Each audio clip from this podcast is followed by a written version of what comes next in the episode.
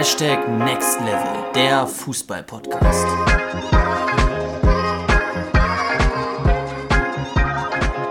Herzlich willkommen bei der neuen Podcast-Folge. Hier bei unserem Podcast Hashtag Next Level, der Fußball-Podcast. Und diesem Podcast geht es darum, wie du es schaffst, deine gute Trainingsleistung auch endlich ins Spiel zu bringen. Also ein Problem, was sehr, wir mal, detailliert ist. Ähm, wir gehen jetzt hier auf ein sehr spezifisches Problem ein, spezifischen Aspekt. Aber ich glaube, dass es sehr, sehr wichtig ist, weil sehr viele Spieler darunter leiden, dass sie es nicht schaffen, ihre gute Trainingsleistung ins Spiel zu bringen, beziehungsweise dass da einfach ein großer Unterschied ist zwischen der Trainingsleistung und der Spielleistung. Bevor wir aber damit starten, Luca, will ich dich natürlich erstmal an meiner Seite begrüßen. Ja, auch von mir natürlich ein herzliches Willkommen und ich freue mich auch auf äh, die neue Podcast-Folge. Wie du gerade schon gesagt hast, ich glaube, ein Thema, was sehr, sehr vielen Jungs und Mädels da draußen ja ein Begriff ist und worüber es sich lohnt zu sprechen. Insofern heute einige ja sehr, sehr praktische Tipps, die du sofort umsetzen kannst, um dann eben die exakt gleiche Leistung dann auch zu zeigen. Bevor wir starten mit dem Thema, lass uns noch kurz gesagt sein, dass äh, wir uns mega freuen auf unser anstehendes Camp, was wir jetzt ja am Wochenende veranstalten werden, vom 14. bis 16. Oktober, von Freitag bis Sonntag, wo wir ja mit mehreren Jungs auf einem Gelände hier in Schleswig-Holstein sind und ja sowohl in der Praxis, aber auch in der Theorie die Jungs weiterbringen wollen im Fußball Bereich. Und es wird unser erstes eigenes Fußballcamp sein. Ich bin mega gespannt und wir freuen uns sehr darüber, wenn auch du Interesse hast, mit uns zusammenzuarbeiten, aber irgendwie nicht die Möglichkeit hast, jetzt, ja, weil du nicht in unserer Nähe wohnst, mit uns persönlich zusammenzuarbeiten, dann empfehlen wir dir unser ja, Mentoring-Programm, Hashtag Next Level Mentoring. Bei diesem Programm geht es darum, dass wir für sechs Monate deine persönlichen Fußball-Individualtrainer werden und zwar digital. Ja, das heißt aber, wir treffen uns einmal auf jeden Fall am Anfang, wo wir grundsätzlich einmal eine Leistungsdiagnostik durchführen, mal schauen, was deine Stärken und Schwächen sind. Und dann verbessern wir dich jeden Tag weiter, entwickeln für dich persönlich äh, individuelle Trainingspläne und klären dich auf in allen Bereichen, die wichtig sind, um wirklich aus dir der beste Fußballer oder den besten Fußball, die beste Fußballerin zu machen, die du, der du sein kannst oder die du sein kannst. Und das in eben allen möglichen Bereichen. Wenn du dazu Interesse hast und mehr wissen möchtest zu diesem Next Level Mentoring Programm, dann schreib uns auf jeden Fall mal eine Instagram-Nachricht, chuka-football oder du kannst uns auch mit unserer E-Mail-Adresse kontaktieren, info at. Jetzt aber rein in die Podcast-Folge und zu unserem Thema wie du es schaffst, im Spiel so gut zu spielen wie im Training. Denn meistens ist es eben so, dass man im Training generell nicht etwas besser spielt als im Spiel. Und äh, ich hatte früher auch genau das gleiche Problem, dass ich im Training einer der Besten war tatsächlich und im Spiel das nicht wirklich so richtig umsetzen konnte. Und wir wollen dem heute mal auf den Grund gehen, denn grundsätzlich kann es ja einfach nicht sein, dass du im Spiel niemals so gut spielen kannst wie im Training und deswegen niemals wirklich deine hundertprozentige Leistung abrufen kannst. Das ist ja schade, wenn du so nicht dein volles Potenzial ausschöpfen kannst. Und ich habe früher schon darüber nachgedacht, wie ich das optimieren kann, wie ich das grundsätzlich ändern kann. Und dazu gibt es grundsätzlich drei große Unterschiede, die man beachten muss zwischen Training und Wettkampf. Aber lass mir noch kurz gesagt sein, dass generell dieses Thema auch als Kompetenzerwartung bekannt ist. Und zwar in der Psychologie, speziell eben in der Sportpsychologie. Man spricht davon, von dem Problem, wenn man die guten Trainingsleistungen nicht ins Spiel bringen kann. Dann spricht man davon, dass man eben eine gewisse Kompetenzerwartung hat und man möchte eben durch das Kompetenzerwartungstraining dies verändern. Und grundsätzlich musst du schon mal wissen, dass es drei große Unterschiede gibt zwischen Wettkampf und Training. Im Training ist es nämlich so, dass du Situationen immer wieder wiederholen kannst. Sie sind ja nicht einmalig. Es ist nicht schlimm, wenn du im Training auch mal irgendwie einen schlechten Pass spielst. Im Spiel sollte es eigentlich auch nicht schlimm sein, aber du kannst es wiederholen. Nicht nur dann, wenn ihr beispielsweise Passübungen macht, sondern generell sagt ein Trainer vielleicht auch sowas, sowas häufiger wie, komm, Linus, mach das nochmal. Das schaffst du besser. oder das hat mir noch nicht so gut gefallen, wir gehen jetzt hier nochmal in die Tiefe. Und deswegen verankert sich in unserem Unterbewusstsein dieses Gefühl davon, dass du im Training immer etwas nochmal wiederholen kannst und im Spiel nicht. Und das sorgt dafür, dass wir grundsätzlich etwas mehr Druck im Spiel haben, weil du unterbewusst weißt, hey, ich habe nur eine Chance. Denn wenn ich hier den Pass falsch spiele, kann daraus ein Gegentor passieren und dann ist der Braten sozusagen gegessen oder wie man das sagt. Das war jetzt umgangssprachlich. Was ich damit sagen möchte ist, es hat viel größere Konsequenzen. Und das ist auch schon der zweite große Unterschied zu Trainings- und Wettkampfsituationen.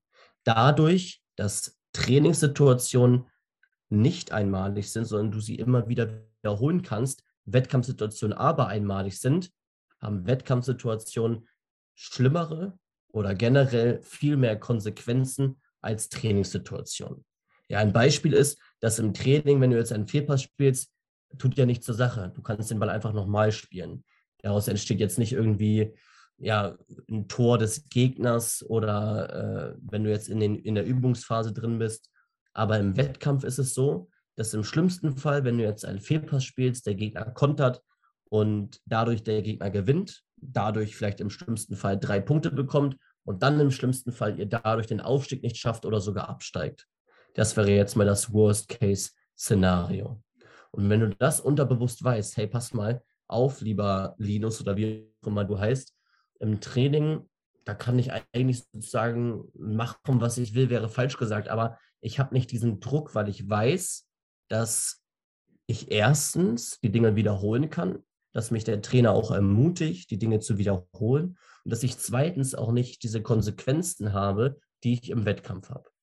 Und der, der dritte große Unterschied ist der, dass Wettkampfsituationen immer bewusst oder unbewusst mit einer Prognose einhergehen.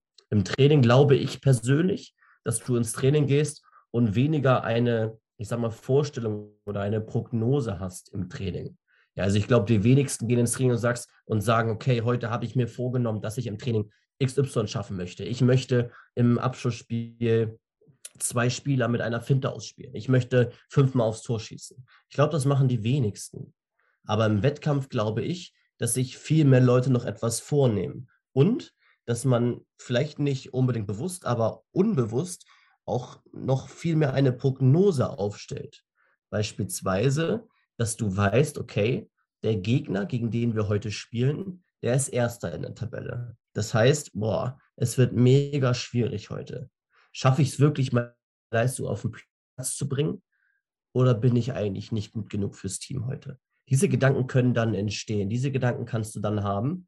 Und im Training hast du diese Prognose ja nicht, weil der Faktor Gegner, den gibt es ja nur im Wettkampf.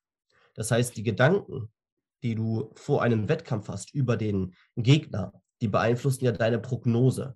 Beispielsweise die Prognose, dass du eher verlieren würdest, gedanklich jetzt, dass du eher gewinnen würdest, dass es ein schwieriges Spiel wird, dass du die Gegner schon kennst und es heute ruppiger wird, äh, was auch immer. Auf jeden Fall ist es so, dass Wettkampfsituationen eher mit einer Prognose einhergehen als Trainingssituationen. Und das sind sozusagen die drei großen Unterschiede, die du bei diesem Problem beachten musst. Erstens, Wettkampfsituationen sind einmalig, sind nicht wiederholbar.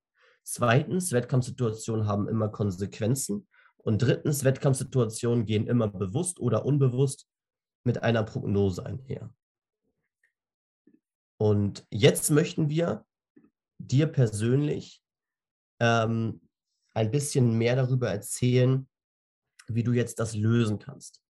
Ähm, und zwar ist es so, dass wir verschiedene Lösungen haben für diese eigenen Probleme sozusagen. Ja, also wir versuchen jetzt jedes Problem uns anzuschauen und anhand jetzt dieses Problems Lösungen zu finden. Und das erste ist sozusagen das Prognosetraining. Also wir rollen jetzt sozusagen das von hinten auf. Wir schauen jetzt, okay, wir haben das Problem, dass du vor einem Wettkampf häufiger eine Prognose hast. Das heißt, wir machen jetzt ein Prognosetraining. Und zwar setzt du jetzt Folgendes in dein Training ein. Eine Prognose gibst du über eine Handlung ab, dann handelst du danach und dann überprüfst du, inwieweit, inwieweit diese Prognose erfüllt wurde oder nicht. Ich habe es eben schon ganz kurz angesprochen. Wenn du also das Gefühl hast, du gibst vor einem Wettkampf häufiger eine Prognose ab, dann tu das doch einfach mal auch im Training.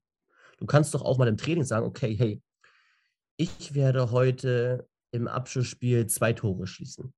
Und dann muss dein Kopf unterbewusst damit leben, dass du dir diese Prognose gestellt hast, was vielleicht auch ein Ziel ist. Und das Gute daran ist, dass du lernst, mit selbstgestellten Anforderungen umzugehen. Das heißt, mit dem Unterschied, dass Wettkampfsituationen mit einer Prognose einhergehen, umzugehen. Was da, glaube ich, auch noch ein ganz wichtiger Punkt ist dazu, ist ja auch die Tatsache, du hast jetzt gerade zum Beispiel die Aussage getroffen fürs Prognosetraining, wie viele Tore man im Abschlussspiel äh, schießen möchte. Du kannst natürlich da auch ganz, ganz verschiedene, ähm, ganz, ganz verschiedene Situationen raussuchen, die du tracken willst in deinem Abschlussspiel. Du hast es ja gerade angesprochen, es geht ja darum grundsätzlich, dass du eben möglichst häufiger diese Situation in einer Wettkampfsituation, weil die geht ja immer mit einer Prognose einher, dass dieser Unterschied quasi dazu zum Training eben minimiert wird, dass du halt häufig im Training ebenfalls eine Prognose hast. Das heißt, du kannst dir natürlich bei jeder möglichen Übungsform auch tatsächlich eine unterschiedliche Prognose ausdenken. Das muss ja nicht immer nur sein Tore im Abschlussspiel, sondern es kann auch sein, weiß ich nicht, Pässe, die ich in einer Passspielübung an den Mann bringe oder Vorlagen, die ich aus, aus dem Halbfeld schlage oder Flanken, die ich aus dem Halbfeld schlage. Also da hast du natürlich auch eine vielseitige Zahl oder auch Zweikämpfe gewinnen im zentral-defensiven Mittelfeld oder Angriffe einleiten über die Außenposition. Du hast da ja ganz, ganz verschiedene Möglichkeiten. Wichtig ist es da natürlich die Grundlage eben zu verstehen und die ist es, dass du eben eine Prognose machst über eine Handlung und dann versuchst nach dieser Prognose zu handeln und danach dich dann eben auch überprüfst, ob du das geschafft hast oder nicht. Weil es hilft dir natürlich auch nichts, wenn du sagst, Mensch, ich habe mir vorgenommen, ich gewinne heute auf der sechster Position von den Zweikämpfen, die ich führe, mindestens die Hälfte und danach sagst du, ach, jetzt habe ich gar nicht, weiß ich gar nicht genau, jetzt habe ich nicht irgendwie drauf geachtet, wird schon gepasst haben. Das ergibt natürlich keinen Sinn, weil im Spiel würdest du ja auch nicht sagen, ja Mensch, ich versuche zu gewinnen und am Ende des Tages guckst du nicht mehr aufs Ergebnis, sondern am Ende des Tages wirst du immer auf das Ergebnis gucken und wirst sehen, Mensch, habe ich jetzt gewonnen oder habe ich verloren? Das heißt, da überprüfst du diese Prognose ganz eindeutig. Das heißt, im Training solltest du darauf achten, dass du diese Prognose auch überprüfen kannst. Genau, also du merkst schon, was wir damit erreichen wollen. Wir wollen versuchen, dass wir das, was du gedanklich vor einem Wettkampf hast, dass wir das auch ins Training bringen, damit sich dein Unterbewusstsein daran gewöhnt, dass du diese Prognose hast. Und damit dein Unterbewusstsein nicht diesen großen Unterschied zwischen Training und Wettkampf mehr hat, sondern weiß, okay, der Linus, der stellt in jedem Fall eine Prognose her. Und deswegen ist es für mich kein großer Unterschied mehr. Und deswegen rufe ich immer meine Leistung ab.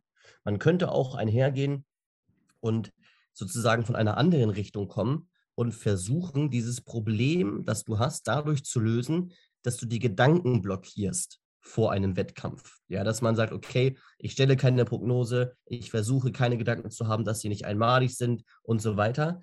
Aber das ist tendenziell bei dieser Sache etwas schwieriger, weil Wettkampfsituationen ja wirklich einmalig sind, weil sie ja wirklich mit einer größeren Konsequenz einhergehen. Das heißt, du kannst diese Fakten nicht wirklich ändern. Daher gehen wir von dieser Richtung, dass wir sagen, okay, wir haben dieses Problem.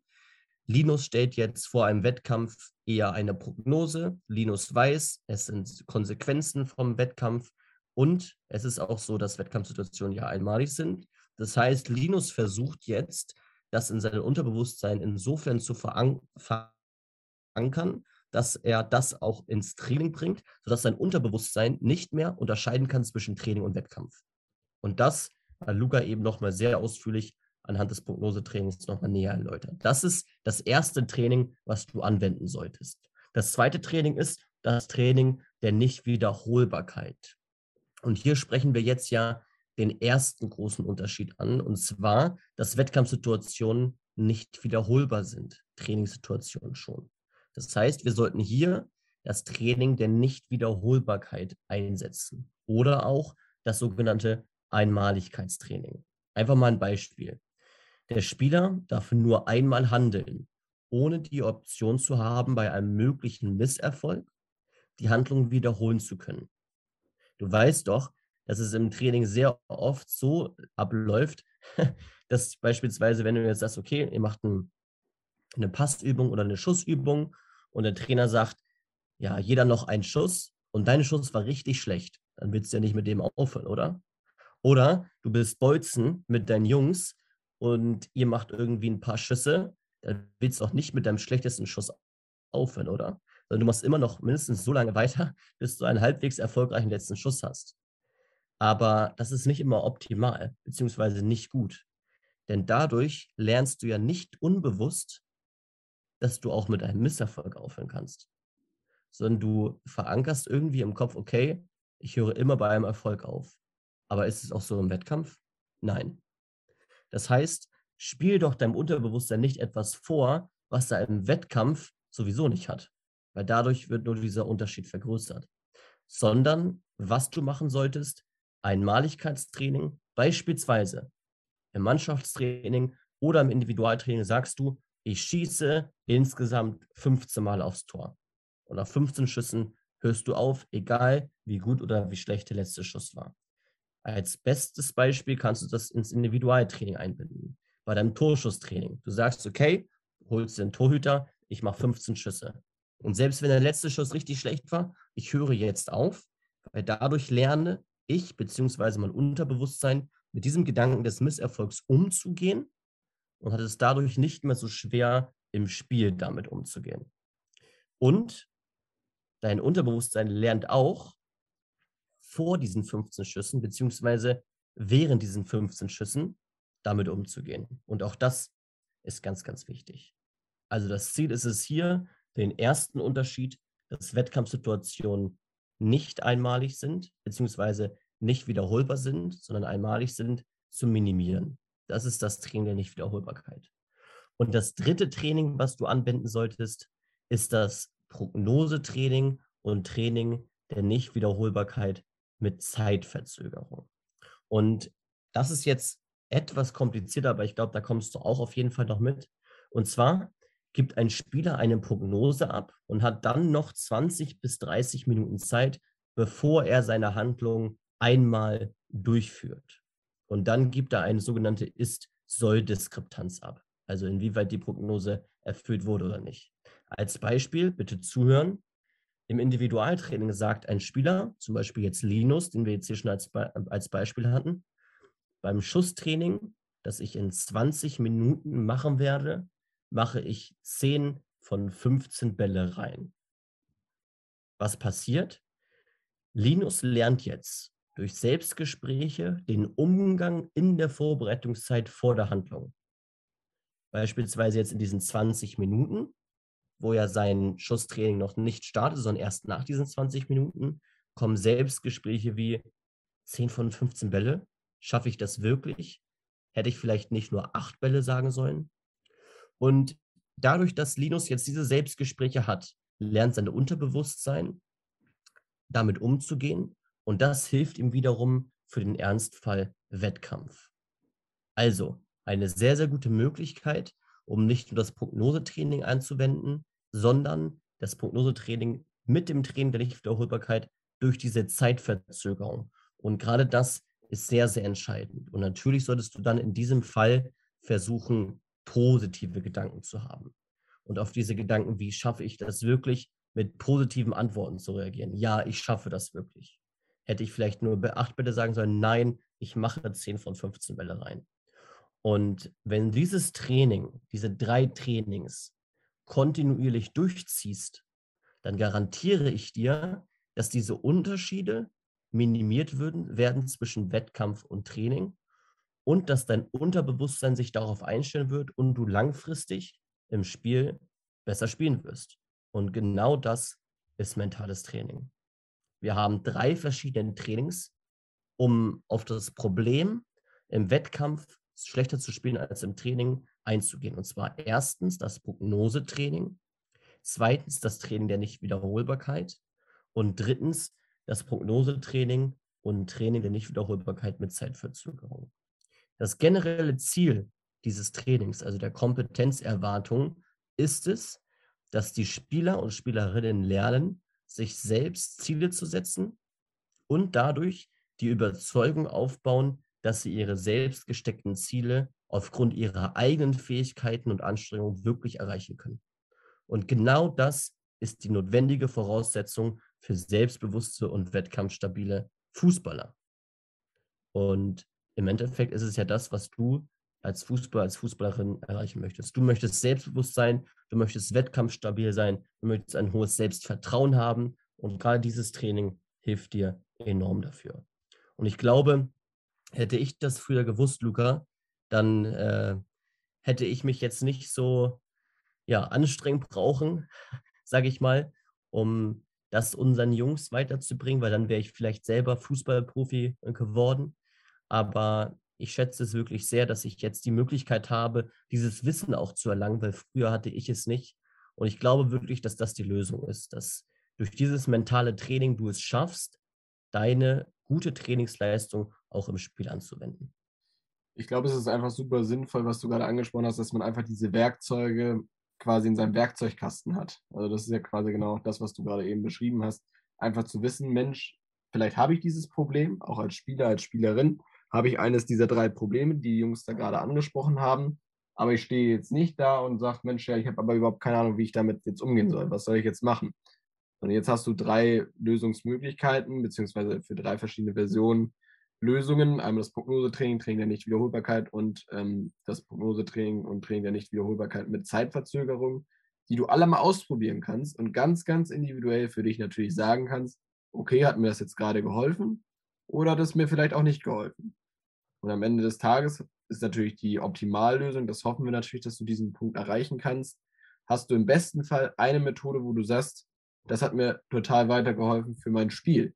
Und dann ist es am Ende des Tages eben nicht mehr so. Das ist ja auch die Überschrift quasi in dieser Podcast-Folge. Ist es nicht mehr so, dass du eben sagst, Mensch, ich bin im Training so viel besser als im Spiel, sondern am Ende des Tages hast du dann vielleicht durch eine dieser Methoden das übergeordnete Ziel erreicht, dass du eben im Training genauso spielen kannst, wie du auch im Spiel spielst und andersrum natürlich genauso. Richtig. Also sinnvoll ist es, mindestens eine Methode anzuwenden. Im besten Fall solltest du aber wirklich alle Methoden anwenden. Denn diese drei Methoden, die wir dir vorgestellt haben, die gründen sich ja von den drei großen Unterschieden. Und diese Unterschiede, die sind ja immer da. Das heißt, versuch wirklich diese Methoden, diese Möglichkeiten des Trainings anzuwenden und auszutesten und im besten Fall eben alle drei in dein Training ja, einzubauen bzw. zu integrieren. Wenn du jetzt noch mehr Interesse hast, mit uns zusammenzuarbeiten und vielleicht auch sagst, hey, das klingt alles mega cool, aber ich möchte noch mehr dazu wissen und ich schaffe das irgendwie auch nicht wirklich alleine, das alles und das ist mir alles zu unsicher. Ich hätte da trotzdem super gerne einen Individualtrainer, der mich an die Hand nimmt und mir sagt, pass mal auf, äh, das ist noch wichtig zu beachten. Wie gesagt, dann komme ich nochmal auf unser Mentoring-Programm Next Level Mentoring zu sprechen, wo wir genau das mit dir machen würden. Also jetzt beispielsweise auch dieses Training mit einbauen würden und dir immer wieder Feedback geben würden, was du noch verbessern kannst und du einfach da wirklich täglich mit uns im Austausch bist. Wenn dich das interessiert, dann scheu dich nicht davor, uns eine Instagram-Nachricht zu schicken an juka-football oder uns eine E-Mail zu schreiben an info@jukafootball.com. Ansonsten freuen wir uns auf unser Camp und mach auf jeden Fall mal dein Instagram auf und schreib uns eine Nachricht, wo wir unser nächstes Camp abhalten sollen. Denn vielleicht machen wir das ja schon als nächstes in deiner Stadt. Und ansonsten vergiss auch nicht, unseren Podcast zu bewerten. Ich habe jetzt gerade vorhin noch mal gesehen, wir haben jetzt eine neue Bewertung schon wieder bekommen und haben jetzt eine 4,8er Bewertung auf Spotify von 5 Sternen, was auf jeden Fall sehr, sehr stark ist. Deswegen freue ich mich, wenn auch du wieder beim nächsten Mal reinhörst. Und Luca, die Abschlussworte, die überlasse ich dir heute. Ja, vielen Dank. Auch ich freue mich natürlich immer wieder über Feedback, auch zu unserem Podcast. Freue mich damit reinzulesen. Und ähm, genau, falls ihr da entsprechend noch nicht tätig wart, dann werdet das gerne. Da freuen wir uns auch eben, wie gesagt, sehr, sehr drüber. Ansonsten habt eine gute Trainingswoche. Bei Fragen, die aufkommen, meldet euch natürlich gerne bei uns. Und ansonsten sehr, sehr viel Erfolg, eine verletzungsfreie Woche. Und ansonsten haben wir nicht mehr zu sagen als, wir sind raus, bis zum nächsten Mal. Ciao.